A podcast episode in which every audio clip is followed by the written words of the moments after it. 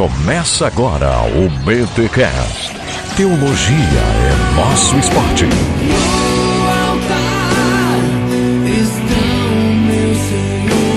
Muito bem, muito bem, muito bem. Começa mais um BTcast de número 119. Eu sou o Rodrigo Bibo e eu sou católico. E aqui o Alex e eu creio na una sancta católica et apostólica eclésia. Aleluia! Ele tinha que falar um latim, né? Não seria o Alex sem o latim. Amém. Ele é um pastor alemão, né? Tem que falar latim. Nossa! Muito bom. Foi podre, mas foi sensacional. Ah, foi excelente. cara. É batida, Foi mas excelente. é batida, mas Foi- sempre funciona. Foi Thiago Ibrahim, mas deu pra rir bastante. Ok. É. E eu sou Alexandre Melhoranza e eu sou a Universal. Olha aí. Oh, Ainda bem que eu tô sem a carteira aqui. Deus. Isso é. Eu sou a Glória e hoje o padre vai ensinar a rezar a missa. Aí, ó. Sensacional, essa agora sim. Muito bom, muito bom. E eu sou Alexandre Ferreira, teologia é nosso esporte, mas aqui não vai ser um Palmeiras e Corinthians, certo, mano? Aê, maluco! Gente, olha só que legal. Hoje um BTcast entrevista com um padre. Um padre mesmo, não é um cara que era padre, deixou de ser padre, virou evangélico. Não, é um padre mesmo, de verdade, que usa batina, tá ali atuando na comunidade. Alexandre Ferreira Santos, seja bem-vindo ao BTcast, cara. Pra nós é uma honra. Olha, a honra é toda minha, Bibo. Olá, ouvintes do BTcast e olha, vou dizer pra vocês que vocês têm me edificado muito com esse ministério, é um prazer estar com vocês. Olha só, pra galera entender como é que funcionou, o Alexandre mandou um e-mail, né? Normal, como os nossos ouvintes mandam. Eu peguei e encaminhei pra equipe, e aí a Glória, essa menina antenada, né, no que está acontecendo na podosfera nacional, ela falou, gente, Engenharia social pura, isso aí. olha aí. é, mas é mesmo, cara. Ela falou assim, olha, gente, esse aí, ele é um ouvinte, mas não é um ouvinte qualquer, tal, ele é um padre. Eu falei, caramba, como assim, tal? Ah, já foi entrevistado pelo Luciano Pires e tal. E, Alex, a gente já tinha já sondado há tempos atrás e tal, de a gente fazer um podcast de, né, conhecer a cultura católica, mas de alguém de dentro, né? Um abraço pro Luciano e eu também fiz um efeito com o BTcast quando vocês trataram sobre o São Nicolau, que pra mim foi sensacional, assim, vocês trataram com uma delicadeza do assunto que vocês me ganharam de vez ali, viu? Olha aí, que legal, cara. Não Isso- só você, a gente recebeu muita mensagem de outros É. católicos. Que legal, que bacana. Não, e foi um episódio bacana mesmo de ser feito. Sim, sim. É, foi como a maioria, né? Sim, sim.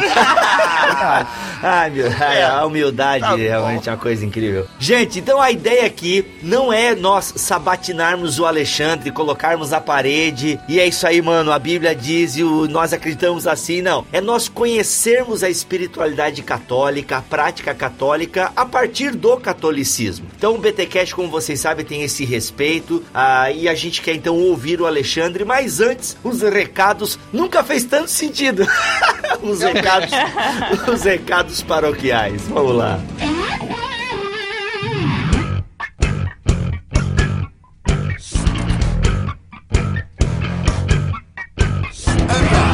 Bem, crente. Duas coisas importantíssimas a respeito das nossas redes sociais. A primeira delas é que os nossos vídeos no YouTube voltaram a ser semanais, ou melhor, periódicos, não é? A gente estava aí num pequeno processo de reformulação. Tínhamos mencionado aqui que precisávamos de um editor novo, até porque eu estava muito atarefado, não estava conseguindo dar conta dos vídeos. E nós conseguimos um editor. Faz parte da nossa equipe agora também o Gabriel Então, a partir de agora, os vídeos que você vai ver aí no canal do Bibotalk, o www.youtube.com/barra bibotalkvlog. Esses vídeos estarão sendo editados pelo Gabriel Tuller, nosso parceiro aí. E o legal dessa história é que aquela chamada que a gente fez pedindo para que pessoas se voluntariassem para edição e tal, várias pessoas mandaram e-mails para nós, se candidataram. Nós mandamos um videozinho teste, eles fizeram, mandaram de volta pra gente. O resultado de todos todos eles de maneira geral ficou muito parelho, ficaram no mesmo nível, o que, é claro, complicou um pouco a nossa vida na hora de escolher o nosso editor. E aí a gente teve que avaliar através de um outro critério e a gente acabou por escolher o Gabriel, cuja edição acabou se identificando um pouco mais em alguns aspectos com o nosso trabalho, mas, mas de qualquer maneira, a gente não pode deixar de agradecer aqui pelo esforço, pelo tempo gasto, pelo desempenho de cada uma das pessoas que fizeram o teste, que receberam o nosso vídeo, editaram, mandaram para nós, quer dizer, gastaram tempo editando e tudo mais. Pessoal, muito obrigado pelo esforço e dedicação de todos vocês que participaram, que se mostraram disponíveis e foi muito gratificante saber que a gente pôde contar com muitos dos nossos ouvintes. Então, pessoal, de coração, muito obrigado de toda a equipe Bibotal, que a todos vocês que participaram desse, vamos dizer, processo de seleção para vaga de editor de vídeo aqui do Bibotalk. E não esquece, assina o nosso canal, dá curtir, compartilhe os vídeos, que é só com essa força que você pode dar, cliente, que o canal do Bibotalk pode crescer mais e mais. Outra coisa que eu preciso dizer que é muito importante é que o Bibotalk também está no Zap Zap. Olha aí, Zap Zap para acabar, né? Sim, nós estamos no WhatsApp temos um grupo lá no qual você, ouvinte, pode estar participando. Não vai ser um grupo de interação, é bom que se diga, no estilo assim, ah, vamos trocar mensagens e tal, porque senão vira zoeira, a gente não consegue dar atenção para todo mundo. Mas aí você vai perguntar, ué, se a gente não pode se comunicar com vocês pelo WhatsApp, para que, que vai servir então? Assim como as demais redes sociais, o WhatsApp também vai ter uns conteúdos exclusivos. Você vai ter acesso, por exemplo, a breves devocionais que a gente vai gravar eventualmente, dentre outras novidades, beleza? Outra coisa que você pode fazer é gravar o seu efeito BTcast no celular, por exemplo, e assim você tem mais uma forma de nos enviar o seu áudio, que é através da nossa conta do WhatsApp. Então, meu cara e minha cara, olha só, segue aí o número da nossa conta no WhatsApp. Lembrando que primeiro você deve adicionar esse número nos contatos e aí depois você abre o WhatsApp, dá um refresh lá, um atualizar, que ele vai identificar o número e você entra lá no nosso grupo, beleza? Então o número é coloca o sinalzinho de mais, 49 174 764 9694. Repetindo, não esquece do sinalzinho de mais no começo, 49 174 764 9694. O número é meio esquisito porque é número internacional, beleza? Mas tá aí o Bibotalk também no WhatsApp. Valeu, crente!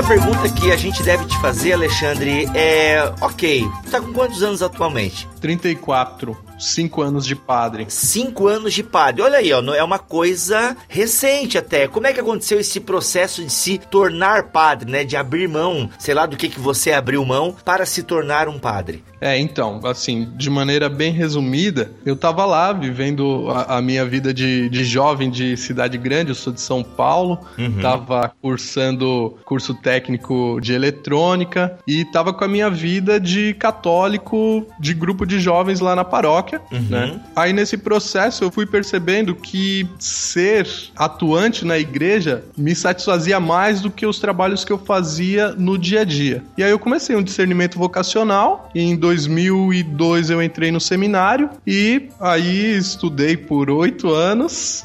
E em 2009 Caraca. eu fui ordenado. Tá, oito anos porque vocês começam primeiro com teologia, depois filosofia ou é ao contrário? É ao contrário. A gente tem um ano de, de inserção na vida comunitária que nós chamamos propedêutico. Depois cursamos a filosofia e fechamos com a teologia. Hum. E qual é a justificativa né, dos seminários católicos de dar esses quatro anos de filosofia? São três anos de filosofia. Uh, seria que a filosofia é encarada como a base da, da teologia. E além do, do conhecimento universal, da questão argumentativa que a filosofia traz, né? Uhum. Não, sensacional. E Ale, Ah, o Ferreira, seguinte, aí você falou, né? Essa questão de os trabalhos na igreja, na comunidade, te satisfazia mais do que os trabalhos fora, assim, do âmbito da sua paróquia e tudo mais, né? Nesse processo dessa indefinição, né? Imagino que você passou, mas será que é isso? Será que Uhum. não é? Como é que você chega pra, eu não sei, isso começa na sua igreja, na sua paróquia, com o padre, fala, padre, eu sinto que Deus falou comigo, eu vi Uhum. uma luz, eu senti meu coração se aquecer.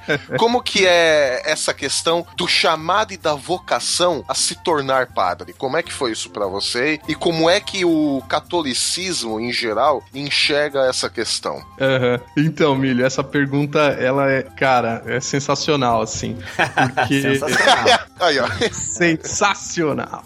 sensacional. Porque até vocês trataram esses tempos sobre a questão da missão, né? Uhum, chamado Ah. missionário. Chamado missionário. Uhum. E no meio católico, a gente tem a chamada pastoral vocacional. E quando o pessoal vai para pastoral vocacional, tem um, um grande número de jovens que, assim, tiveram um sonho, ou a avó teve um sonho, ou sentiu um, um, um tremelique, ou uma quenturinha no coração, enfim, né? E o meu processo foi bem diverso disso. Eu ponderei, eu, eu olhei para minha vida, olhei para aquilo que era o entendimento que eu tinha das coisas de Deus e eu senti que deveria dar mais. Não houve nada de sobrenatural, o anjo Gabriel não apareceu para mim. Tá. Não teve uma estátua de gesso que lacrimejou, nada. O crucifixo não falou comigo. É, e foi bem assim. Eu comecei a olhar para a vida dos padres que eu conhecia, dos seminaristas, dos missionários, e falei, pô, eu gosto da vida desses caras. Eu acho que esses caras são os caras. E fui lá, conversei com o padre, e ele me orientou por dois anos. Né? Um- O meu discernimento foi até um bastante longo né, na via de regra. E eu fiz uma escolha é, racional. Aí quando eu chego no seminário, vejo um pouco os rapazes falando: Ah, desde criança eu celebrava a missa com bolacha Maria, brincando de missa. Eu falei, caraca, velho. Eu E te justamente por não ter tido uma experiência assim, você por acaso teve dúvidas? Pior que não, ou melhor que não. Eu ia falar isso, melhor que não. Porque eu sempre tive aberto, né? Eu sempre pensei assim, enquanto não chegar lá e, e- e eu não for ordenado, se aparecer um- uma mulher na minha vida, se eu achar que não é isso, que é melhor eu ser caminhoneiro, que eu vou ser mais feliz, eu saio. Aham. Acho que Deus confirmando. Entendo perfeitamente, cara. Ô Alexandre, teve algum padre ou alguma personalidade na história que te influenciou nessa decisão de querer ser padre, a seguir essa vida consagrada e tal? Sem dúvida, foram aqueles padres da minha juventude. O pároco da minha paróquia de origem, que é dedicado a Santa Maria Madalena, na época era o padre Marcelo, que não é o Rossi. Já tava engatada a piada aqui. É, e é isso, e os missionários combonianos, né? É um, um grupo de, de missionários que tem um trabalho muito forte na África subsaariana. Eu olhava aqueles homens é, cruzando os continentes de, de vários cantos do mundo e, e aquilo me instigou bastante. Vamos deliberar. É assunto para se discutir com muito cuidado. Vamos reunir o concílio. Pois é, tu falou nessa questão aí, cara. Ó, tu vê, tu tá nesse processo de padrificação aí, é, o quê? Oito anos, cinco de exercício, né? Tu começou, então lá nos vinte e poucos, tu começou nesse processo aí. 21. 21. Pois é, hormônios, porque tu era um católico praticante de grupo de jovens e tal, então tu tava ligado na questão do celibato. Como é que tu encarou essa coisa? Eu tô disposto a abrir mão, né, da questão sexual e tal. A minha pergunta é pessoal, né? Como é que tu encarou essa ideia do celibato? Como é que tu encara, né, essa ideia de hoje em dia, se você se apaixonar por alguém, se há essa possibilidade no teu coração? E teologicamente, como é que a Igreja Católica se posiciona perante o celibato, porque essa obrigatoriedade? E ampliando mais a pergunta para te deixar doido, eu sei que tá havendo hoje em dia na Igreja Católica, pelo menos é o que eu já vi em alguns lugares, tem um intenso debate, né, de gente, né, do próprio meio lutando, não, vamos abrir mão, os padres devem casar e tal. Até dissidências católicas, né, que mantêm a, o jeito católico de ser, mas é, romperam, acho que com o Vaticano e os padres casam e tal. Enfim, então, pessoal, teológico e essa discussão atual na Igreja Católica.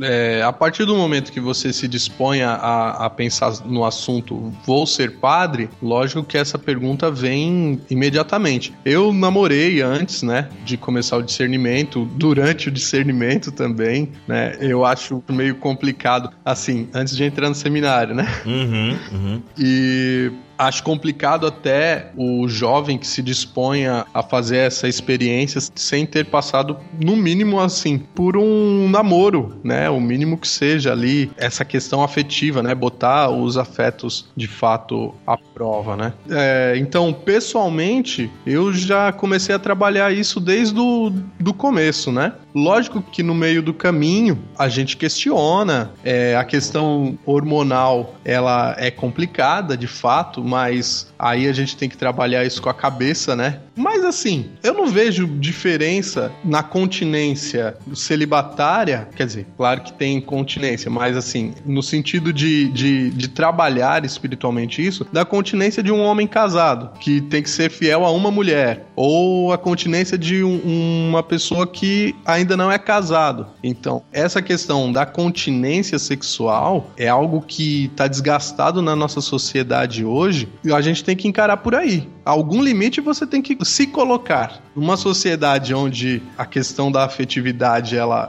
é permissiva, você se colocar alguma, alguma continência, algum limite, soa às vezes como estranho, mas parte sempre desse princípio. Teologicamente, a gente sabe que ah, o celibato é uma disciplina, não é algo essencial. Tanto que, não por é um exemplo. Mandamento. É um dom, né? Chega a ser um dom o celibato, né? É um dom, mas se a gente for pegar, por exemplo, as igrejas orientais, ortodoxas e, e católicas, não tem essa disciplina, né? Uhum. Então os padres se casam. E... Ou teoricamente podem, né? Muitos deles É. não fazem na prática. Exato, muitos deles escolhem não se casar. Então, teologicamente é isso. Tenho alguns embasamentos teológicos, né, eh, na- nas escrituras. Então, em Mateus 19, dos versículos 3 ao 12, Jesus fala dos eunucos pelo reino. E São Paulo também, na primeira carta aos Coríntios 7, do 24 ao 40, fala dos solteiros pelo reino. Então é isso. É, é você abrir mão de algo rico, de algo importante, que é a família, para se entregar totalmente à família de Deus, né? A, a- a grande família que é a comunidade cristã. Vamos deliberar. É assunto para se discutir com muito cuidado. Vamos reunir o concílio. O grande argumento que aparece contra ou questionando, talvez nem seja contra, mas questionando essa ideia do, do celibato é se é uma coisa voluntária, então ok, a pessoa voluntariamente decidiu isso e beleza, acho que não tem nem que questionar. Mas como isso é algo que vem imposto para a igreja do ocidente, como é que se relaciona essa questão? Bom, é o carisma, é algo que a pessoa escolhe, mas ao mesmo tempo é uma imposição. É, a gente encara como uma escolha lá atrás, né? O pacote já vem completo. Então você escolheu ser padre ou fez o discernimento por ser padre, então você assume isso logo de cara, né? Mas se a gente encara como imposição, não rola, né? Trava logo de cara e, e muitos Porque travam. você escolheu ser padre, né? E só pode ser padre quem tem a disposição para esse dom. Eu tô falando aqui de dom, mas eu acho que o próprio Paulo fala, não coloca o celibato como um dom, ou eu tô viajando aqui? Não tá na listagem dos dons o celibato? Listagem dos dons, não, mas Uhum. ele fala, ó, é legal que o homem não se Exato. case, mas se casar, então é melhor se casar do que viver abrasado. É, mas eu acho que é o Eunucos pelo Reino mesmo que o Alexandre falou ali. Eunucos pelo reino é Mateus, né? E... É, são três, né? Que nascem, os que são feitos e os que se tornam. Exato. Paulo, é, na carta aos Coríntios, que fala de seja solteiro, porque eu sou solteiro, então vai por mim que é melhor. o outro argumento também, Alexandre, é essa ideia de que, pois é, como é que tu vai aconselhar um casal é, que tá passando por crise? Como é que tu vai aconselhar uma mãe que tá com problema com a filha ou com o filho, se tu não sabe o que é família? Como é que tu argumenta isso? Eu concordo. Porque isso não torna difícil o teu aconselhamento ou não tem nada a ver? Tipo, ah, eu não preciso ter câncer para aconselhar alguém que tem câncer e tal. É, eu acredito que é um aconselhamento de um olhar de fora, né? E as pessoas acolhem dessa forma. Como, como... todo aconselhamento deve ser.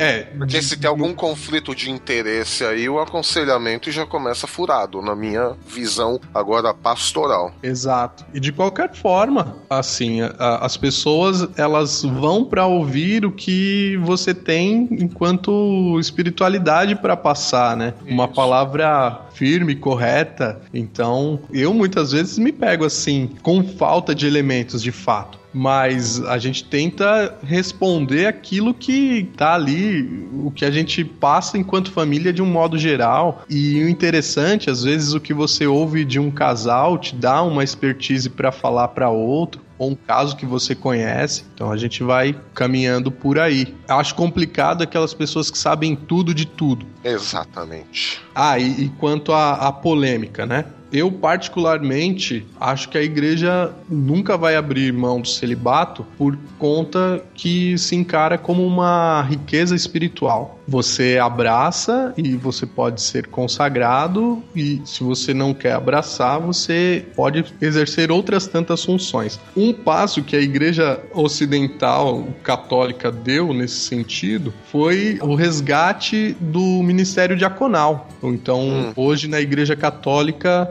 tem o diaconato permanente, que homens casados são ordenados diáconos e, inclusive, celebram alguns casamentos. Sério? Sim. Esse é aquele pessoal que ajuda o padre na distribuição da Eucaristia? Não, esses são os ministros. Ah. Os diáconos permanentes, eles são. Eles celebram o batismo e okay. o casamento de maneira ordinária, né? Além de outras funções que tem na missa. Mas é um passo nesse sentido, de ajudar a ter um, um grupo maior de, de ministros ordenados que não só os celibatários. Vamos deliberar. É assunto para se discutir com muito cuidado.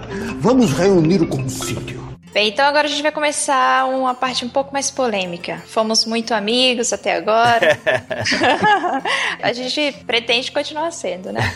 Polêmica no Bibotalk? Capaz. Não, que não. Bem, mas e quanto a Maria? Como que vocês veem Maria e o que ela representa e por que você acredita que existe tanta divergência entre protestantes e católicos nesse ponto? É, Glória. É... Esse é Glória foi E Glória ou. É, eu, eu fiquei na é. dúvida também. Eita, é. Glória ou É Glória? É Glória. É Glória. É glória. É glória. Isso é pentecostal, hein? Tô gostando. Aleluia. Não tem como não olhar para a questão de Maria com uma certa. Como é que eu poderia dizer? Sem ser demitido, não? Não, a gente tem que olhar o lado protestante da crítica que se faz. Eu, como padre católico, tenho que dizer que algumas críticas que se faz à devoção a Maria é um pouco conturbada. Porque na doutrina católica, Maria, ela é a mãe de Jesus e por Jesus ser Deus, ela se torna a mãe de Deus. E isso é algo que deveria ser positivo no sentido de nós olharmos para Maria como referência de humanidade. Então, Maria, ela é a humanidade toda. Deus nasce da humanidade. Falar que, que Jesus nasceu de Maria significa isso ela tem uma, uma posição privilegiada enquanto ser humano, porque no entendimento católico ela foi escolhida por Deus desde o ventre de Santa Ana, que pela tradição para nós é a avó de Jesus, para essa missão, para isso que ela vai fazer pela salvação de todos nós, dar a luz ao Filho de Deus. Então, a veneração de Maria, ela tem esse aspecto para nós católicos, enquanto doutrina. Maria, ela é venerada porque nesse processo histórico ela teve um papel relevante. Ótimo, beleza. Aí tem um outro aspecto da intercessão, que é histórico, então, segundo a, a doutrina católica e os relatos históricos, houve a intervenção de Maria enquanto intercessora durante todo o processo histórico lá, desde a ressurreição de Jesus, sua ascensão aos céus até o dia de hoje. Maria continua na igreja, faz parte da igreja e será sempre. Aham. Mas do ponto de vista da prática, tem muita gente que coloca Maria à frente de Jesus, à frente de Deus, inclusive. A gente não pode fechar os olhos a isso, né? Amar Maria é parte daquilo que nós somos enquanto católicos. E eu acredito que, do ponto de vista do cristão como um todo, Lucas 1, 28 e 42 nos dá alguma base, né? Então, quando se fala lá, o anjo Gabriel fala Ave Maria, cheia de graça, e depois Isabel diz como posso que a mãe do meu Senhor me venha visitar? Então, biblicamente a gente tem uma base aí para essa veneração, mas que isso não pode é, ultrapassar aí a questão da veneração e se tornar adoração. Né? Só pra gente entender, o que tu define veneração? Veneração é esse olhar para uma pessoa que foi é, uma figura histórica que para nós tem o seu valor enquanto pessoa, né, no processo da salvação e admirá-la e gostar dela e amá-la. A veneração seria isso. É o que eu, como protestante, não posso deixar, não tem como negar, é realmente o papel que ela desempenhou, né? Ela tinha algo de especial ali para Deus tê-la escolhido para ser a mãe de Jesus, né? Um calvinista falando sobre mérito. É. Falando de Maria. Então, a, a ortodoxia até se definiu pelo Theotokos, né? Maria como mãe de Deus e tal. Aham. Uhum. E inclusive a fala de Isabel, que o Alexandre lembrou, apoia bastante a a ideia, né? Porque ela se refere a Maria como a mãe do meu senhor. Obviamente que depois a tradição, né, algumas tradições se distanciaram, né? Até se tem um resgate de Maria na tradição protestante, obviamente não no sentido de veneração como tu colocou, Alexandre, mas no sentido de espiritualidade. Então assim, porque por muito tempo os evangélicos escorraçaram Maria, né? É, eu sou do movimento pentecostal, onde tudo que é católico e cheira catolicismo corta fora. Mas é, houve por um tempo, até a CPAD chegou a lançar um livro sobre. Ah, não, mas daí é sobre outra Maria, que é a Maria, a irmã de Marta. Mas existe um livro pelas publicações RBC que se chama A Verdadeira Maria, de Scott McKnight. Olha aí. O próprio Lutero, né, faz o. o- é o Magnificat. É isso que eu ia o, dizer. É Magnificat. É, ele faz essa análise e tal. É, obviamente não se tem esse cunho, né, de, de veneração e tal, mas é legal. Vamos deliberar. É assunto para se discutir com muito cuidado. Vamos reunir o concílio. A questão da. Eu vou colocar aqui mariolatria. Desculpa eu colocar esse termo aqui, tá? Isso se encaixa só da minha parte, né? O que eu quero dizer é o seguinte: isso é mais no Brasil, não é? Vocês até que estão fora aí, galera, parece que não é tão forte essa veneração a Maria em outros lugares. Isso é uma, é uma cultura mais brasileira ou mais latina? Tu tem uma noção disso aí, Ferreira? A gente não fala mariolatria, né? É, não, eu digo que só da minha parte, né? Erroneamente, ou sei lá, a gente chama, é o termo que a gente utiliza pra falar da adoração a Maria, né? Idolatrar, enfim. Pode corrigir ele, Alexandre. Pode, Pode, corrigir. não tem Isso. problema. Latria necessariamente significa adoração, né? Ah, e vocês não adoram, só veneram, perfeito. Quem adora Maria está fora da ortodoxia. Olha aí, legal, legal. Olha aí. Então, essa veneração a Maria, ela é mais forte no Brasil. Olha, pelo que me consta, não. Todos os países têm a sua veneração de algum modo. Agora, no Brasil, talvez tenha um, um pouco de, de relaxo aí no, no explicar aos fiéis católicos qual a diferença entre adorar e, e- e venerar. Aqui na França tá cheio de igrejas da Notre Dame, que é literalmente Nossa Senhora, né? A mais famosa em Paris, mas lá não é a única Notre Dame, né? Tem várias outras Notre Dame. Então, assim, a veneração a Maria Qual que tem o Corcunda? É o Notre Dame lá em Paris. É o Corcunda de Notre Dame, é dessa Notre é, Dame aí de Paris. Famosíssima catedral, né?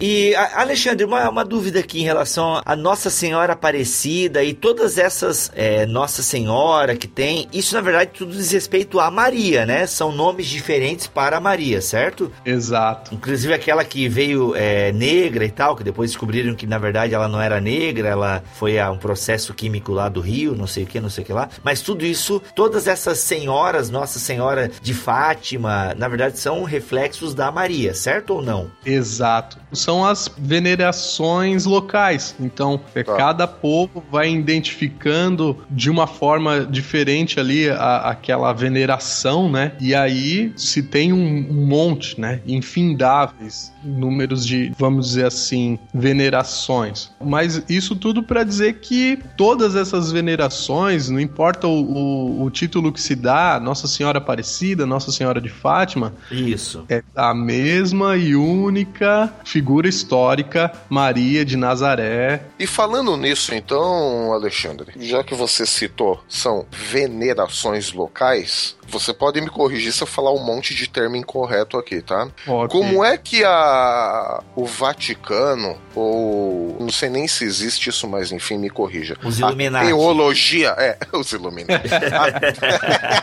a, teologia oficial do Vaticano, como ela enxerga esse catolicismo popular, essas venerações locais de Nossa Senhora de Fátima, vamos citar o Padre Cícero, um santo local, porque eu já ouvi e já li um pouco sobre isso, falando o seguinte: falou, não, esse tipo de catolicismo não é o oficial. Me corrija depois, tá? Não é o oficial, né? Isso é um catolicismo popular, regional, né? Existe algum trabalho do Vaticano ou das dioceses, né? De uhum. trabalhar essa questão do catolicismo popular? Ou eles não ligam tanto para esse tipo de coisa? O catolicismo catolicismo, ele é uma miscelânea, na verdade, né? A gente não pode falar de Sim. um catolicismo só enquanto prática. Né? Perfeito. Né? Com certeza o catolicismo popular ele foge um pouco do controle daquilo que a própria igreja gostaria que fosse. Mas isso não significa que não é acompanhado e que muitas vezes isso é até cerceado. Por exemplo, tem algumas devoções que aparecem tá. que a igreja faz questão de cortar e falar: isso não tem nada a ver, vamos parar com isso por aí. Não sei se vocês lembram, apareceu na mídia uns anos atrás uma Nossa Senhora da Vidraça.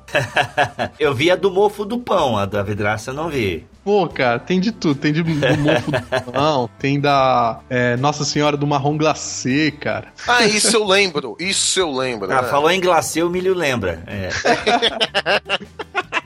E Marrom também, viu? A Igreja Católica, é, o Vaticano, os bispos, quando enxergam algo de nocivo num, numa determinada veneração, lógico que há todo um trabalho para que aquilo se acabe, porque se não é saudável, então não serve. Se não leva a Jesus, então corta fora. Pô, sensacional isso aí, meu. E curioso que você falando agora, realmente esses movimentos acabaram, né?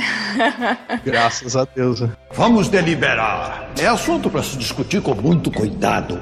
Vamos reunir o concílio. Mas eu tô aqui com uma notícia de 2001 do estado de São Paulo que fala que 12 cardeais de língua portuguesa apresentaram um relatório, né, ao Vaticano. E aí com 11 pontos. E no segundo ponto fala assim: somente uma boa catequese que pregue Jesus Cristo com clareza, proclamando que ele é o único e exclusivo redentor, será capaz de conseguir a adesão de maior número de pessoas, especialmente na América Latina, continente que reúne metade dos católicos do mundo, mas enfrenta forte concorrência dos evangélicos. E aí a minha pergunta é: bem, os cardeais recomendam que se pregue claramente que Jesus Cristo é o único redentor e o único salvador. Então, qual exatamente seria o papel de Maria na salvação? E a veneração é obrigatória para a salvação? Necessária? Eu acho que isso é interessante também, né, Glória? A igreja olha para essa questão da catequese hoje com um olhar muito, vamos dizer, detido, né? Não dá mais para ser católico de qualquer jeito muito mais do que uma questão de número, é uma questão de qualidade. Então, no papel da salvação, Maria tem um papel importante porque lá atrás ela foi a mãe de Deus. E a veneração de Maria, ela é afirmada hoje, sempre será, porque neste contexto da história da salvação, ela tem um lugar privilegiado. Então, você não precisa, para se salvar, adorar Maria, que seria errado. Mas você tem que ter aquela veneração por aquilo que ela representou e por esse contexto é, da história da salvação que ela representa. Então, para conhecer Jesus, a história de Jesus, você necessariamente tem que conhecer a história de Maria e necessariamente você tem que dizer lá, como no, no Magnífica, né? As gerações de agora em diante vão me proclamar bem-aventurado, ou seja, feliz. É só, não deve fugir muito disso, né? Até Ferreira, puxando essa questão da veneração a Maria, tem a própria questão que você citou da veneração, que é questionada pelos evangélicos e pela tradição protestante, mas tem até uma outra questão que é uma questão antropológica, uma questão de entendimento do ser humano, porque se você olhar, você vai dizer assim, depende de como você entende o ser humano, se há morte total, por exemplo, é impossível haver intercessão. Então, é uma pergunta sobre uhum. a intercessão dos santos e a compreensão uhum. antropológica da Igreja Católica, porque depende de como você entende o ser humano, você vai dizer, não, é impossível desde uhum. o princípio que haja qualquer possibilidade de intercessão. Então, é, uhum. acho que essas duas coisas caminham juntas, dá para talvez clarear um pouco isso pra gente? Certo. O Bibo já tinha falado da questão também do, da devoção aos santos, uhum, né? Uhum. E então, devoção e intercessão. Então, a Igreja Católica enxerga os santos como homens que seguiram Jesus de uma maneira tão extraordinária que nós poderíamos ler o Evangelho na vida desses homens. Então, mal comparando, nós deveríamos gostar dos santos da mesma forma que nós gostamos de uma figura histórica ou uma figura pública, né? Sei lá, você gosta de Chuck Norris, né? então, é, os santos teriam essa função para nós, nos inspirar à santidade. São né? heróis então, da fé. Os heróis da fé, né? Um pouco aquilo que vocês fazem com a, a série, série gigante. gigante. Olha então, aí, hein? A é. intercessão é. dos santos no BTcast. Ou pelo menos a, a compreensão, né? E nesse sentido, o que nós, os padres católicos, tentamos incutir nas pessoas. Olha, esse santo que você gosta, que você venera, ele tem uma história. Busque a história, conheça a história, inspire-se na história dos santos para seguir Jesus Cristo. Então, esse é o aspecto mais imediato da veneração. Agora, do ponto de vista da intercessão, como a Igreja Católica compreende isso? Estes que foram considerados santos, eles foram anexados pelo batismo ao corpo de Cristo, né? Foram anexados a Cristo, ao seu corpo místico, né? Que é a igreja. Então, o que seria a intercessão? Estes que alcançaram já um grau tão grande em vida de proximidade com Jesus, que foram para o céu e junto do céu, por estarem juntos de Jesus, participam na história da salvação intercedendo. Eu vou, vou usar uma comparação talvez até um pouco infeliz, mas seria como uma torcida, assim. Então, os santos estariam no céu torcendo. Vamos lá, vamos lá, vocês também conseguem, vem para cá, vem para cá. E tem um, um, testemunho que eu posso dar, assim, que me ajuda um pouco a compreender isso. Uma vez eu fui, é, eu era capelão hospitalar é, em São Paulo, no Hospital do Servidor Público, que é uma imensidade, e lá tinha uma, uma senhora que me chamou para dar a unção dos enfermos no marido dela que estava morrendo. E quando eu cheguei lá, eu descobri que o senhor, ele não era um católico praticante, ele não queria receber a unção, mas a senhora queria que eu desse a unção. Eu expliquei um pouco para ela que deveria ser da vontade dele, não da dela. E ela falou: "Mas padre, eu tenho medo que ele vá pro inferno, então eu gostaria que ele recebesse a unção". Ela falou assim algo bastante chocante, né? Talvez até teologicamente errado. Ela falou: "Se ele não for pro céu, eu acho que a minha felicidade de ir pro céu, se eu for, não vai ser completa. Então, para mim é importante que ele também vá". E é bonito bonito do ponto de vista do amor humano, isso. E para mim isso tem a ver com a intercessão dos santos, né? Quase como aquela história dos amigos que descem o paralítico pelo buraco no teto e Jesus diz para eles que por causa da fé deles o amigo foi curado. Exato. É, ou seja, fides aliena, né? É a fé do outro que move a mão de Deus ali naquele caso. Eu gosto de usar essa pro batismo infantil, né? Eita, Aham, ferro. Eita. I saw that coming. Ai, ai, ai. Eu vi isso vindo, assim, lá no fundinho, assim. Eita, esse assunto sempre volta.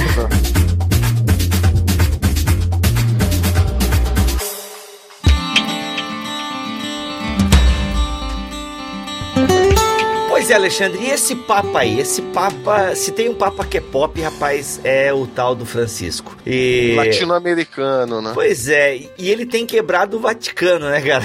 Eu costumo brincar porque, olha, se não me falha a memória, eu não acompanho muito o catolicismo, mas eu acho que o Vaticano nunca deu tanta nota, né? Ah, queremos notificar que o Papa falou isso, mas não é bem isso, né? tipo, como é que tá essa questão da infalibilidade papal diante de um Papa Francisco, cara? É bom a gente colocar aqui que a infabilidade papal ela só é usada raríssimas vezes, né? Não é tudo que o Papa fala que é considerado infalível, né? E já Ah, pensou? Ela é ele- usada raríssima, é tipo um. Me perdoe o linguagem. É ex-cátedra, é essa é tipo a questão. Coringa. Isso, um super trunfo. É um super trunfo, tá? Putz, super trunfo é, é derrota, né, cara? Meu. Porque já pensou se o, o Papa levanta de manhã, dá uma tropicada na, na, na quina da escrivaninha e né, o que ele fala é. Profere algo um pouco não muito ortodoxo. É, não é legal. Mas assim, então eu vou falar do Papa enquanto a minha posição de padre da Arquidiocese de São Paulo, latino-americano. Nós em São Paulo, nós gargalhamos, né? Nó- Nós estamos rindo à toa, super felizes pelo Papa Francisco. Porque ele nos representa muito. O estilo de pastoreio do Francisco é um pouco o que a gente vive ali em São Paulo e eu diria no Brasil e na América Latina. Porém, quando nós olhamos para o resto do mundo, sobretudo na Europa, o Papa destoa, porque até agora não se tinha um Papa latino-americano. E o jeito de pastoreio, o jeito de ser padre, bispo, cardeal na Europa é diferente do que é na América Latina. Então, assim, do ponto de vista do que o Papa fala, geralmente ele fala com base na ortodoxia e não distrata daquilo que é a doutrina católica. Porém, as ações dele quebra todo aquele protocolo que se tinha antes, porque o Papa é também é, uma figura de autoridade, né? O Vaticano é considerado um Estado e se esperava do Papa um pouco mais de protocolo. E Francisco não é dado aos protocolos e isso choca um pouco esses que gostariam de vê-lo mais. E olha, e se não me engano, até os pentecostais estão dando uma aliviada com ele, porque o Ratzinger era o anticristo, né? E aí eu não, não- eu não tenho visto galera chamar esse Francisco de anticristo e tal. Ele tá de boas. Falando sério, o Francisco é da ordem dos franciscanos. Não. Não? Não. Caramba. Ele é jesuíta. Jesuíta. O Ratzinger era dominicano, né? Os cães do Senhor, os farejadores de heresia. Não, na verdade, o Ratzinger era diocesano. Caramba, eu, eu não sei nada mesmo. Mas ele. É, tipo, Ele é dominicano, cara. Não é, tem certeza, Alexandre? Não, ele era da doutrina da fé, que era a antiga Inquisição, que mudou de nome, né? Ah, que não vem, não tem, não é ligado com os dominicanos. Não necessariamente. Mas olha, hoje os dominicanos também são outra pegada, viu? Ah, é? Os dominicanos hoje estão na, na vanguarda da praxis teológica. Eles não, às vezes, vão até um pouco à frente, assim, chocam. E tu é de qual ordem, Alexandre? Então, eu sou diocesano. Tá, o que, que é o diocesano? De quem que é o diocesano? Isso é um pouco complicado, né? Mas seria, poderíamos dizer assim: os padres de uma ordem, de uma congregação, de uma comunidade, eles participam de uma espiritualidade dentro do catolicismo. Estão vinculados a uma família espiritual. Uhum. E nós, os diocesanos, estamos ligados a uma igreja particular, que corresponde à diocese, que é o território mais ou menos de uma cidade. E então o padre diocesano ele está vinculado diretamente ao bispo e não a uma ordem que teria um superior, que teria um outro trabalho, vamos dizer assim, na igreja. Essa escolha fica a cargo do candidato quando ele é. se sente vocacionado. Exato. Você, na verdade, tem muitos que nem, nem entendem muito essa conformação antes de entrar no seminário. Eu, graças a Deus, pude conhecer bem, fui bem orientado nesse sentido. Mas tem um pouco essa, essas diferenças. Assim, por exemplo, os franciscanos primam pelo trabalho com os pobres. Os jesuítas têm um trabalho mais na linha acadêmica. Os diocesanos, vamos dizer que seriam a clínica geral, porque estão mais à frente das paróquias, vamos dizer assim. Vamos deliberar. É assunto para se discutir com muito cuidado. Vamos reunir o concílio. E dentro dessa popularidade né, do Papa é Pop, uh, nunca tivemos tantos padres pops. Começou com Marcelo Rossi, não, antes do Marcelo Rossi já tinha o Zezinho. O já. Zezinho. Se bem que não é pop, mas é muito conhecido. É, mas o Marcelo Rossi, assim, passava até vergonha alheia indo nesses programas de domingo à tarde e tal, com banheira de gugu e coisa nada. É. Porque assim, assim como nós somos críticos do movimento evangélico, eu penso que tu, que é um cara ligado, que ouve podcast tal, né? Deve ser também um crítico, né? Eu penso, eu não vou perguntar isso pra ti, pra não te colocar em maus lençóis, mas deve ter coisas que tu olha na igreja católica e fala, pô, isso aí talvez, né? Pá, imagino que deve ter ou não. Dá para falar? Sim. Aê, ele é normal, que legal. Tem um aí agora que tá bombando, o cara usa chapelão sertanejo e tal. Eu vejo esses padres pops como um apelo da, do próprio catolicismo. Então, tá. os fiéis católicos, eles querem. Né? Da mesma forma que uh, nós vemos na mídia, vai, um diante do trono, né? Uma, uma renascer em Cristo que se desponta assim, os católicos queriam se ver representados também. E aí tem alguns padres que se dispõem a isso. Eu, particularmente, não me vejo seguindo o meu ministério por esse lado. Quem sabe criando um podcast. Olha aí, demorou. tá faltando um podcast católico aí, cara. Então, mas dentre os padres pops, tem alguns que eu gosto mais. Então, por exemplo, o Fábio de Mello, eu acho que faz um trabalho interessante. Eu curto ele, cara. Pô, a direção espiritual dele, eu assisti alguns. Hoje em dia não assisto mais, não fecha mais o horário pra mim, mas, pô, cara, olha. Mas ele cantando, acho que ele devia só pregar. Ele cantando é Tudo é do Pai, toda voz é. Ele é meio. Cantando não rola.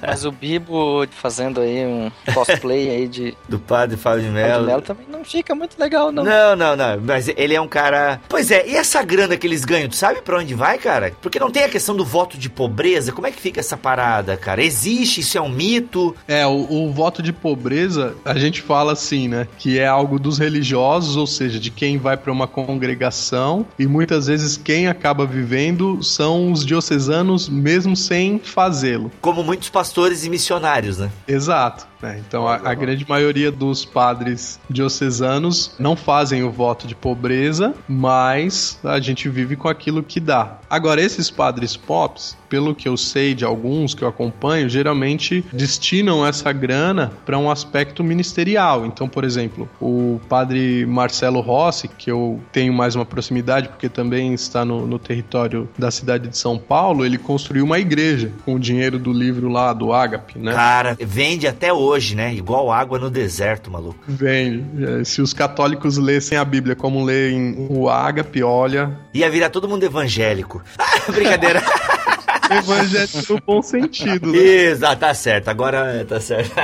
Toma, Seria mais evangélico. Seria mais evangélico do que os evangélicos, tá certo. E aí, ele construiu uma igreja?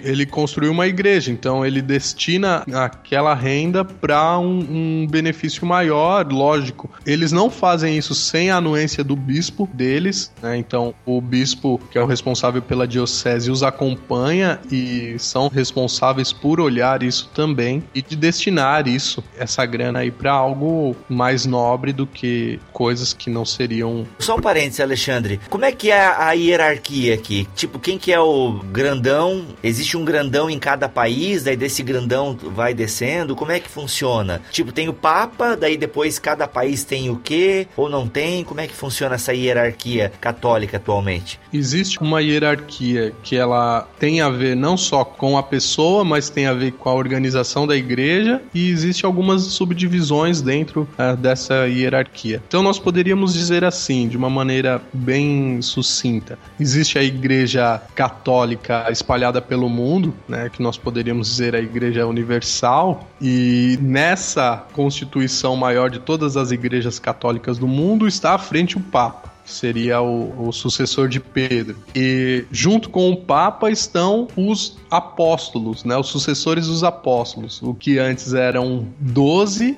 lógico, a igreja foi crescendo, se tornou milhares, né? Uhum. E os que seriam os bispos que estariam à frente das igrejas particulares. Então, igreja universal, igreja particular, que corresponderia às dioceses, que corresponderia aí às cidades. Então, isso é muito louco, que às vezes as pessoas não sabem. É, eu não tô entendendo ainda. É, a gente tem a igreja como um todo, mundial. Ok, Papa. Papa e tem as igrejas das cidades bispos. Hum, e no Brasil, quem que é o, o, grandão aqui no Brasil? É um bispo. Pera, pera, pera, pera, pera, pera. Ele ia falar dessa história de cidades bispos. Explica melhor esse negócio aí. Exato. Então, é Papa Mundo, cidades bispos e dentro das cidades onde seriam os bairros, os padres. E no Brasil não existe um bispo superior que corresponderia ao papa, por exemplo. O que existe é um colegiado de bispos que nós chamamos de CNBB, né, Conferência Nacional dos Bispos do Brasil, que assim, ah. tentam alinhavar o trabalho das dioceses. Então, existe alguma subdivisão em termos de organização, né? País, estado estado, região dentro do estado, mas isso é apenas um colegiado para alinhavar trabalhos afins naquela região. Mas isso não tem um peso que tem um bispo na sua diocese, nem o papa como um todo, né?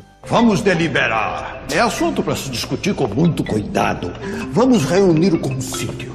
As pessoas não entendem que o Papa, ele não toma decisão sozinho. Ele tem um colegiado de bispos que o ajudam a tocar a igreja. Então, existe um grupo de bispos mais próximos do Papa que são os cardeais. Isso. Os cardeais são bispos. São bispos necessariamente. Do ponto de vista da organização, eles são um bispo como os outros, mas eles têm, vamos dizer, um trabalho além, que é o de assessorar o Papa, então eles têm uma. Um encargo dizer, a mais um cargo a mais. E quem lidera os, os cardeais é o arcebispo? Não. É o Papa? É o Papa. Ah, e o que, que, é o arcebispo? Existe isso? O arcebispo seria um, um bispo de uma cidade importante. Ah, olha aí. Então, se a gente for pegar a história da igreja lá atrás, nós tínhamos na igreja primitiva algumas igrejas que eram referências. Então, Alexandria, Constantinopla, é, Antioquia, Jerusalém. Jerusalém, que seriam os patriarcas, né? É, então, o, o, arcebispo teria um pouco essa função de ser uma referência. Né? Não só o, o, arcebispo, mas a arquidiocese. Uhum. Então, o arcebispo, ele não é chefe de bispos. Não. Ah. Ele, ele, é um bispo referencial de uma região. Tá, e por exemplo, assim, ó, São Paulo, o arcebispo é atualmente cardeal também? Sim, o Sim, Dom Odilo, mas, né? No caso, atualmente ele é cardeal, mas é, isso tá. não significa que ele tem uma primazia sobre os demais bispos, sei lá, do sul do Brasil. Não, ele é uma figura de referência. Dentro da igreja como um todo, ele é uma figura de referência por ser um cardeal. Então, ele está mais próximo do Papa, tem funções dentro do Vaticano e, lógico, os outros bispos o olham de uma maneira referencial. Mas Ele fica sendo um ponto cardeal, então. Já é uma referência. Exato, perfeito. ah, entendi. Sensacional. Bem, voltando um pouquinho, mais ou menos, né, nessa discussão dos padres pops, como a gente mencionou o Fábio de Mello, então eu gostaria que você comentasse um pouco sobre a canção nova ou esses movimentos carismáticos. Eles são parte da organização da igreja? Não são uma organização da igreja? É uma iniciativa própria dos fiéis? Como é que eles se encaixam é, no respeito ou na obediência que eles têm de apresentar para os superiores? A Igreja Católica, desde a da década de 60, o Concílio Vaticano II, que para nós foi um, um, divisor de águas, sobretudo em como lidar com o mundo e como lidar com o, os outros cristianismos, entende que os leigos né, que é como nós chamamos o, os fiéis que não são clérigos, eles têm que ter o protagonismo da igreja. Eles têm que estar à frente também de alguns trabalhos que os padres não precisam fazer. Então, é, a canção nova ou o movimento carismático é uma expressão desse protagonismo da igreja, uhum. endossada, lógico, pelos padres, pelos bispos, pela Santa Sé, mas eles devem ter um trabalho que não necessariamente um padre precisa estar à frente. Então, esse é o, vamos dizer, o mote, né? O pé da onde surgem esses movimentos. Então, eles são incentivados, mas eles não podem falar em nome da igreja. Não, eles são igreja, uhum. é, são uma expressão da igreja e falam em nome da igreja, porque... Mas no sentido de corpo e não no sentido de instituição, de corpo é, de Cristo, assim. Tem o seu papel na evangelização, mas uhum. não necessariamente fazem parte do, do magistério, né? Uhum. Eles têm paróquia deles, a igreja deles ou não? Por exemplo, a Canção Nova, ela tem uma sede que onde tem uma igreja, que eles devem uma obediência, né, ao bispo da diocese de Lorena, onde eles estão situados. Agora, uhum. por exemplo, o movimento carismático, eles estão espalhados pela igreja do Brasil inteiro e fora. Então é um, um organismo que funciona dentro das nossas paróquias, mas dentro dali, junto com outras tantas atividades que acontecem, tem lá o grupo de oração, com um jeito próprio de rezar, mas devem lá sua obediência ao padre, na diocese deve obediência ao bispo, né? Não pode fazer nada além daquilo que a igreja pede ou orienta, né? Por exemplo, aqui em Joinville tem uma igreja que é muito forte, o grupo carismático é muito forte. E assim, eles não podem chamar de missa, é grupo de oração, como tu falaste, né? Então, quinta-feira, rapaz, é a São Judas, que é a igreja aqui de Joinville, e aquilo lota, fica socado e tal. Mas não é missa, é grupo de oração e tal, né? Mas ah, eles têm total liberdade, né? Dentro ali da.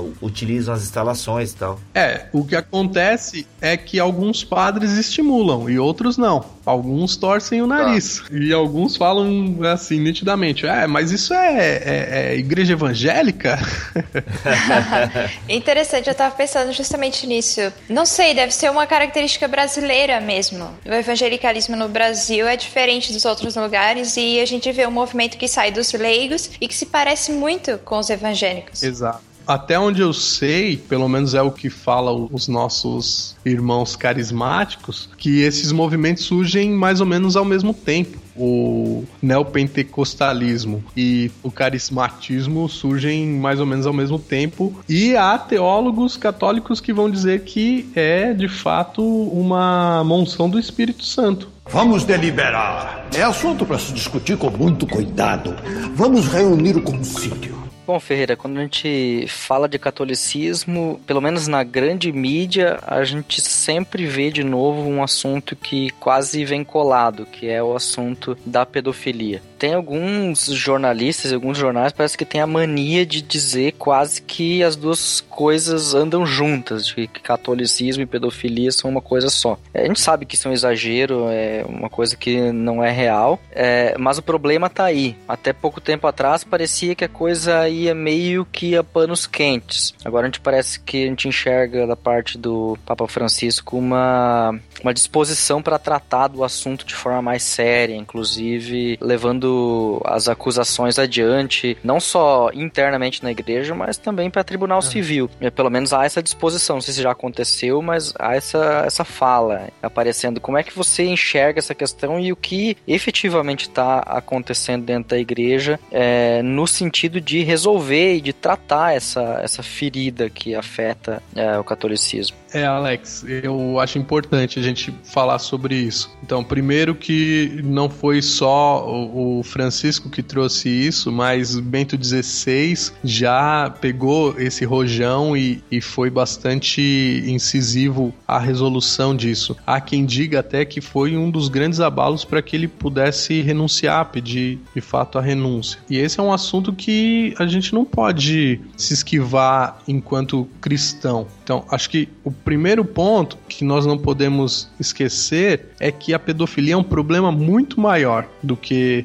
os ministros é, de Deus que o praticam, né? Infelizmente. É, eu tenho uma amiga no centro de referência da violência sexual a crianças em Santo André, que é aqui Grande São Paulo, e ela fala, né, assim, tacitamente, com todas as letras, 98% dos casos de abuso sexual a crianças acontece por pessoas dentro de casa. Então, são pais, padrastos, irmãos, tios, avós, e isso não se fala. Por quê? Porque é, ninguém quer expor o íntimo da sua família. Então, muitas vezes, a criança, ou até mesmo é, a mãe dessa criança, ou outra pessoa que saiba, nem denuncia esses casos de, de abuso. Então, a pedofilia é algo muito maior e a gente tem que tratar disso enquanto sociedade, tem que tocar na ferida. No interno da igreja, eu concordo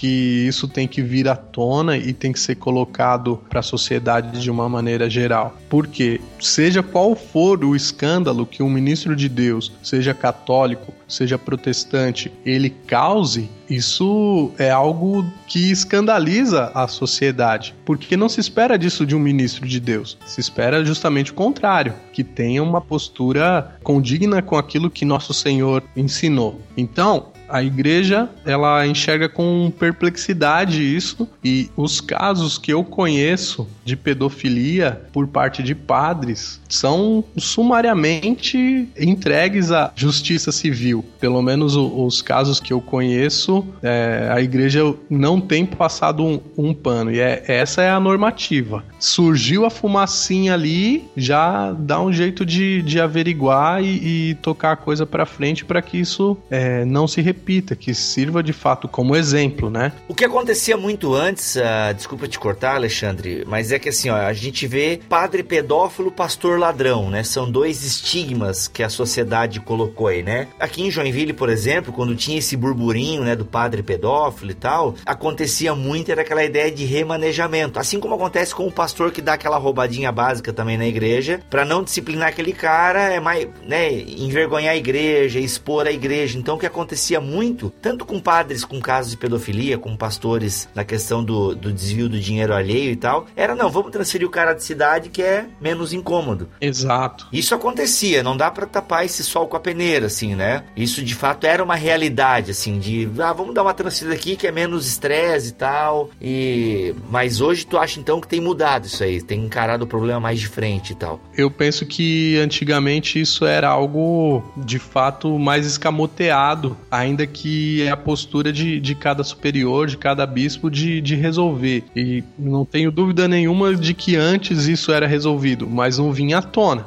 Hoje, até dentro do, do, próprio clero, se acontece um caso como desse, se debate, se fala, né? Lógico que a gente tem que ter um pouco de cautela também para não expor uma figura que às vezes está sendo caluniada. Né? E esse que é o diabo da coisa, né? Uhum. Porque às vezes as pessoas que não nem têm culpa no cartório acabam sendo manchadas e pronto, manchou a fama de uma pessoa que é um pastor, que é um padre, acabou com o ministério e com a vida dessa pessoa, né? Mas, ao mesmo tempo, se fez, tem que punir e, e tem que pagar na, na justiça dos homens. É um crime ser averiguado e, e, e julgado. Vamos deliberar. É assunto para se discutir com muito cuidado.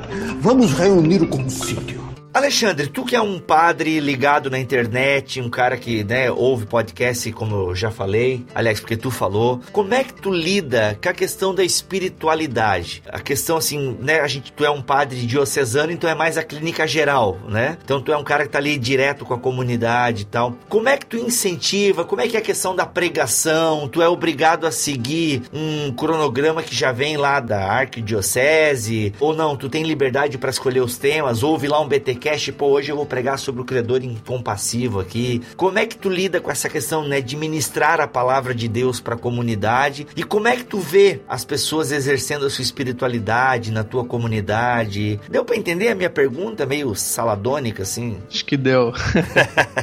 então, a, a, eu acho que eu encaro a minha, a minha espiritualidade de duas formas, né? Pro interno e pro externo. Então, do ponto de vista interno, assim, a minha espiritualidade espiritualidade própria, eu me baseio muito na, na palavra de Deus, né? Na, na leitura da, da palavra e também de, de alguns autores e, e dos documentos da igreja e ouvindo podcasts como o BTcast, com certeza a minha espiritualidade hoje passa pelo BTcast, né? E também as orações que a igreja nos pede. Nós padres temos um, um roteiro de oração que nós chamamos chamamos de liturgia das horas, que são as horas canônicas que nós chamamos, que seria manhã, meio-dia, tarde e noite, que são as entoações, as recitações dos salmos, uhum. né? E, e isso pauta a minha espiritualidade ao longo do dia. Em termos de para fora, o que acontece na minha comunidade, nós temos a missa, que é o, o, o centro da nossa espiritualidade católica. Então, quando eu vou preparar as minhas pregações, geralmente eu já sigo um roteiro que ele é universal, que é para a igreja do mundo inteiro, porque a nossa liturgia é organizada assim. Nós temos um ciclo de leituras que nós devemos fazer, que corresponderia aí à leitura do evangelho, por exemplo,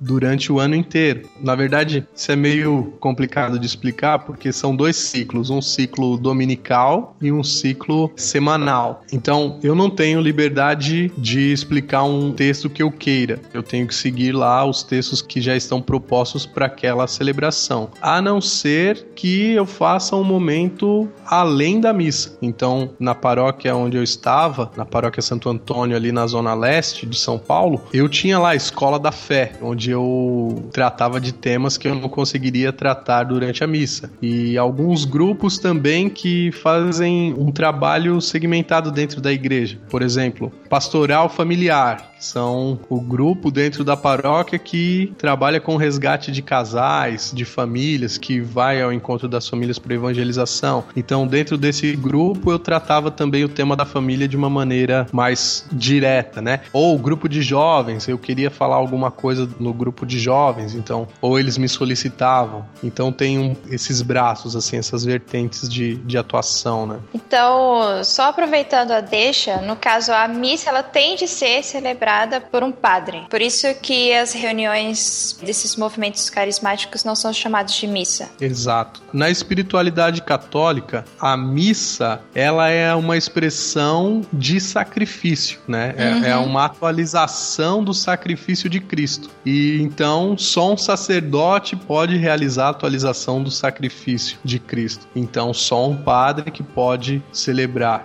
Tem esse dado aí que para nós é muito valioso e, e precioso, né?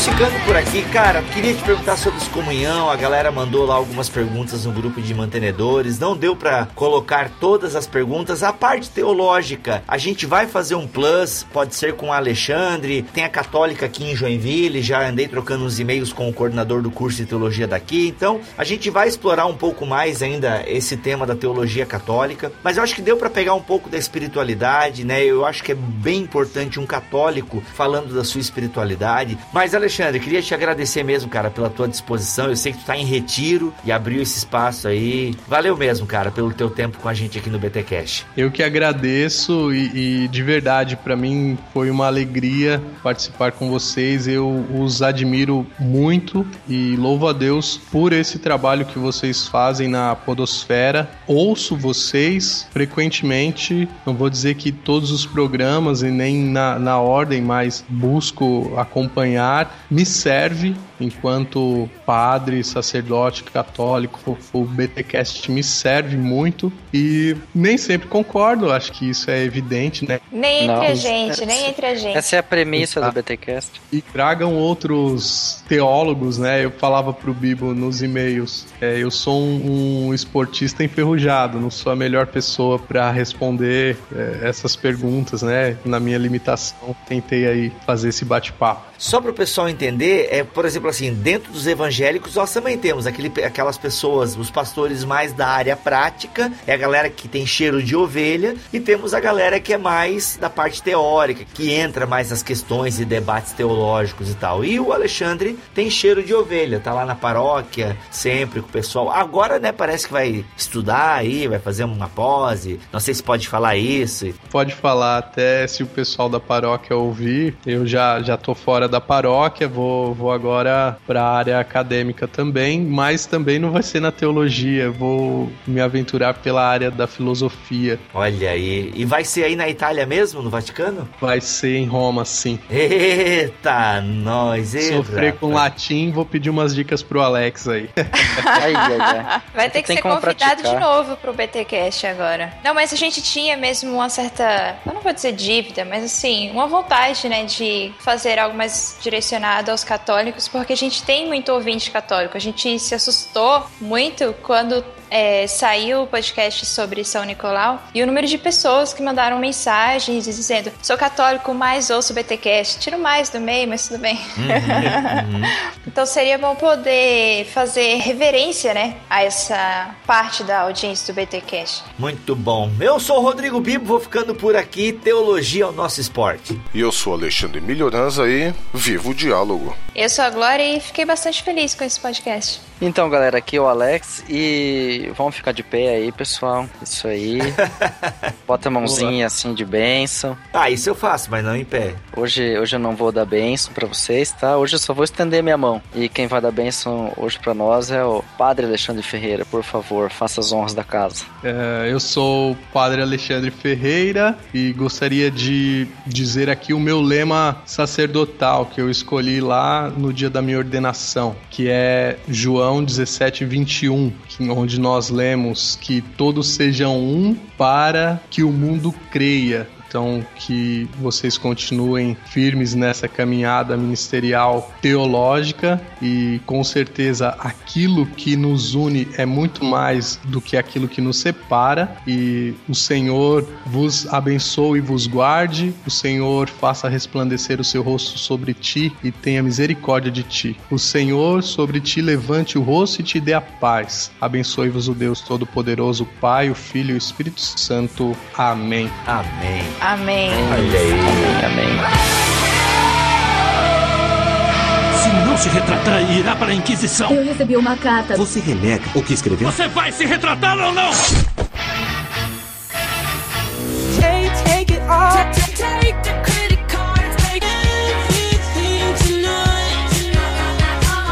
Fala crente, começa mais um Concílios e Guilhotinas aqui no BTcast. Temos um e-mail aqui da Rebeca da Gama. E já vamos começar aqui o Concílios e Guilhotinas com uma guilhotina. Essa é a hora que os BTcasters temem por suas vidas. Olha só, vamos ver para quem que vai sobrar aqui. Muito bem, muito bem, muito bem, BTcasters. Chegou a minha vez de mandar um e-mail. A Rebeca fala aqui. Confesso que nem tudo em teologia me atrai, mas tem muitos assuntos que despertam minha curiosidade. Quando o assunto é muito hemorrágico, eu não consigo chegar a uma conclusão. E eu penso que é só Deus na causa. Uma Uma coisa da qual eu sinto muita falta é de estudo bíblico. Não tenho o hábito e nem sempre o desejo de estudar a palavra. Ler simplesmente para mim é algo quase superficial. Estudar exige tempo e reflexão. Confesso que me falta vergonha na cara. Olha aí, Rebeca, olha aí, confissão de pecado. Mas acho que as coisas podem melhorar, porque eu e uns amigos começamos a realizar estudos bíblicos quinzenais. Olha aí que bacana. Mas acabamos de começar, só fizemos um primeiro estudo. E daqui a algum tempo vai voltar a ter EBD na minha igreja. Mas claro, não poderia deixar passar a oportunidade de denunciar quem? Quem? O Mac. Olha aí. O Mac. e ouvir a guilhotina, mano e ouvir a guilhotina mandando sua cabeça pelos ares. Pera aí, Rebeca, a gente ainda não tá explodindo cabeça. Por enquanto elas só são cortadas e caem no cesto, não voam pelos ares. Calma lá. Mac, você disse que o sermão escatológico de Jesus também pode ser encontrado em Lucas 19. Ela faz referência aqui a uma fala minha lá do episódio 117. Ela até anotou o tempo aqui, o minuto 7 no segundo 33. Olha aí. No episódio sobre o sermão escatológico de Jesus que nós gravamos com o reverendo Leandro Lima. Mas na verdade a referência é Lucas 21. Então, Rebeca, você tá certíssima. De fato, eu me equivoquei aí na referência, confundi, troquei as bolas. Eu devia estar tá com Lucas 19 na cabeça por conta aí de outro momento. Então, aí, Carrasco, senta o dedo nessa corda aí.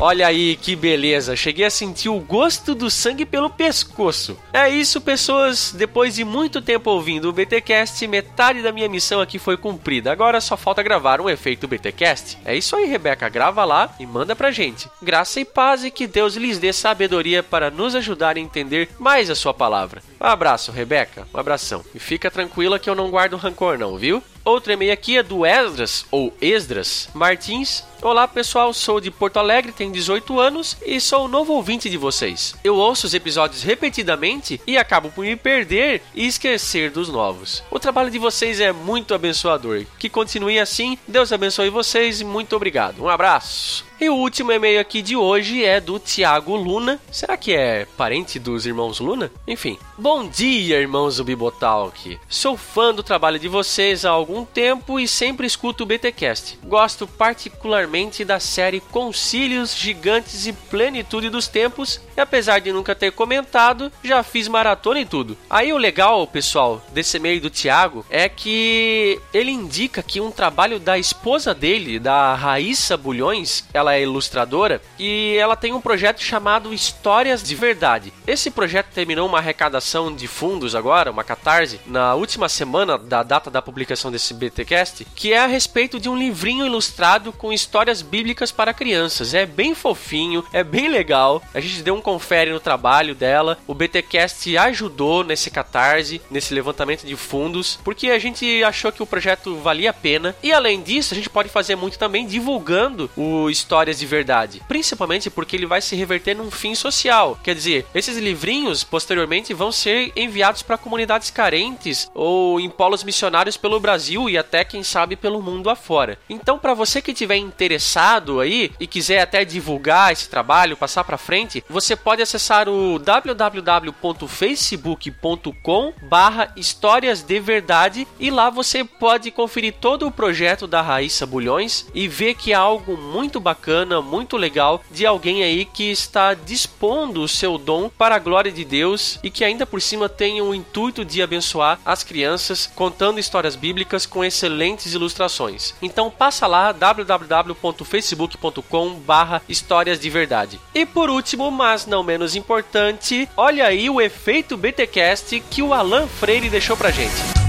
Efeito BTcast. E aí galera, meu nome é Alan, é, eu sou da Igreja de Cristo, sou aqui do Gama, no Distrito Federal, e hoje discutindo com um amigo meu sobre as coisas que a gente tem aprendido no Bibotalk, o Felipe Salomão, é, nós vimos que uma das coisas que mais nos chama a atenção em vocês é que nós aprendemos a divergir. A não concordar um com o outro, a discutir aqueles debates teológicos gigantes, mas entendendo que somos um em Deus e que toda discussão deve servir para que a gente possa ser edificado. E diante disso, a gente criou aqui uma teologia do açaí, que não importa qual seja a discussão, qual o tamanho dela, mas que tudo no final nós possamos falar assim: ei, bora tomar um açaí e possamos manter a comunhão, andar juntos. E a teoria do açaí também serve para outros locais. Aqui em Brasília a gente tem o costume de tomar açaí, mas pode ser um chimarrão ou qualquer outra coisa. Contudo, o que eu quero passar para vocês é que vocês têm nos ensinado muito, que Deus continue dando graça ao trabalho de vocês, tenham misericórdia de vocês e que vocês cresçam a cada dia. Nós possamos estudar teologia sim, crescer com ela, aprender dela, mas entender que somos todos um em Cristo Jesus. Valeu, Deus abençoe vocês, a família. Tamo junto.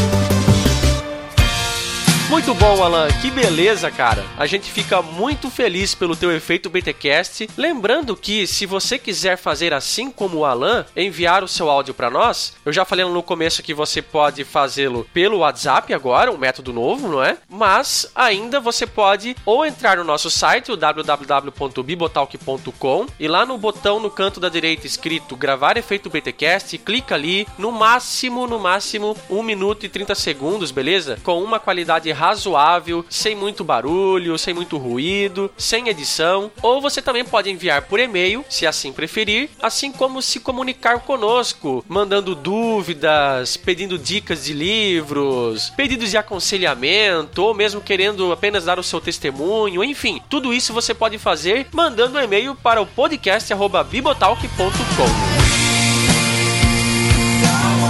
Estamos nas redes sociais, Facebook, Twitter, Instagram, cada uma dessas o Bibotalk tem conteúdo exclusivo. Então acessa lá, temos a nossa página do Facebook, o barra Bibotalk, tem o nosso perfil oficial do Twitter, o arroba Bibotalk, no Instagram, o barra Bibotalk, bem como os Twitters dos integrantes, o meu, do Bibo, do Milho, do Alex e da Glória, todos eles estarão linkados aqui na postagem desse BTcast. Se você quiser interagir conosco, teremos o maior prazer em trocar ideias, em contar piadas, em falar bobagens, em falar coisa séria também, claro. Beleza? Então interaja conosco nas redes sociais. E uma última coisa aqui que já tem um tempo que eu não falo é que você pode nos ajudar fazendo compras pelo site do Submarino. Sim, crente. Aí você se pergunta, mas como que eu posso fazer isso? É simples. Lá no nosso site, www.bibotalk.com, tem um banner do Submarino. Se você tiver em mente em comprar qualquer produto, não precisa ser só livro, não, tá? É, ah, quero comprar uma geladeira, quero comprar um jogo de videogame, sei lá, qualquer coisa, independente do preço que for, se você entrar através desse banner que está no nosso site, essa sua compra se reverte numa comissão para nós. Olha aí que beleza. E isso não adiciona nada no valor da sua compra, viu? Ela continua a mesma coisa. Isso é uma parceria que o Submarino tem com vários sites e assim tem conosco também. Então é só você seguir esse atalho, esse caminho, entrar no Submarino através desse banner que tem no nosso site, que automaticamente você acaba ajudando o nosso ministério, porque entra um dinheirinho aí no nosso caixa e a gente pega esse dinheiro para usar, é claro, em todas as demandas que nós temos aqui no Ministério Bibotalk. Beleza, crente? Chega por hoje, eu vou ficando por aqui e se Deus quiser e assim permitir, a gente se vê aí no próximo BTcast. Valeu!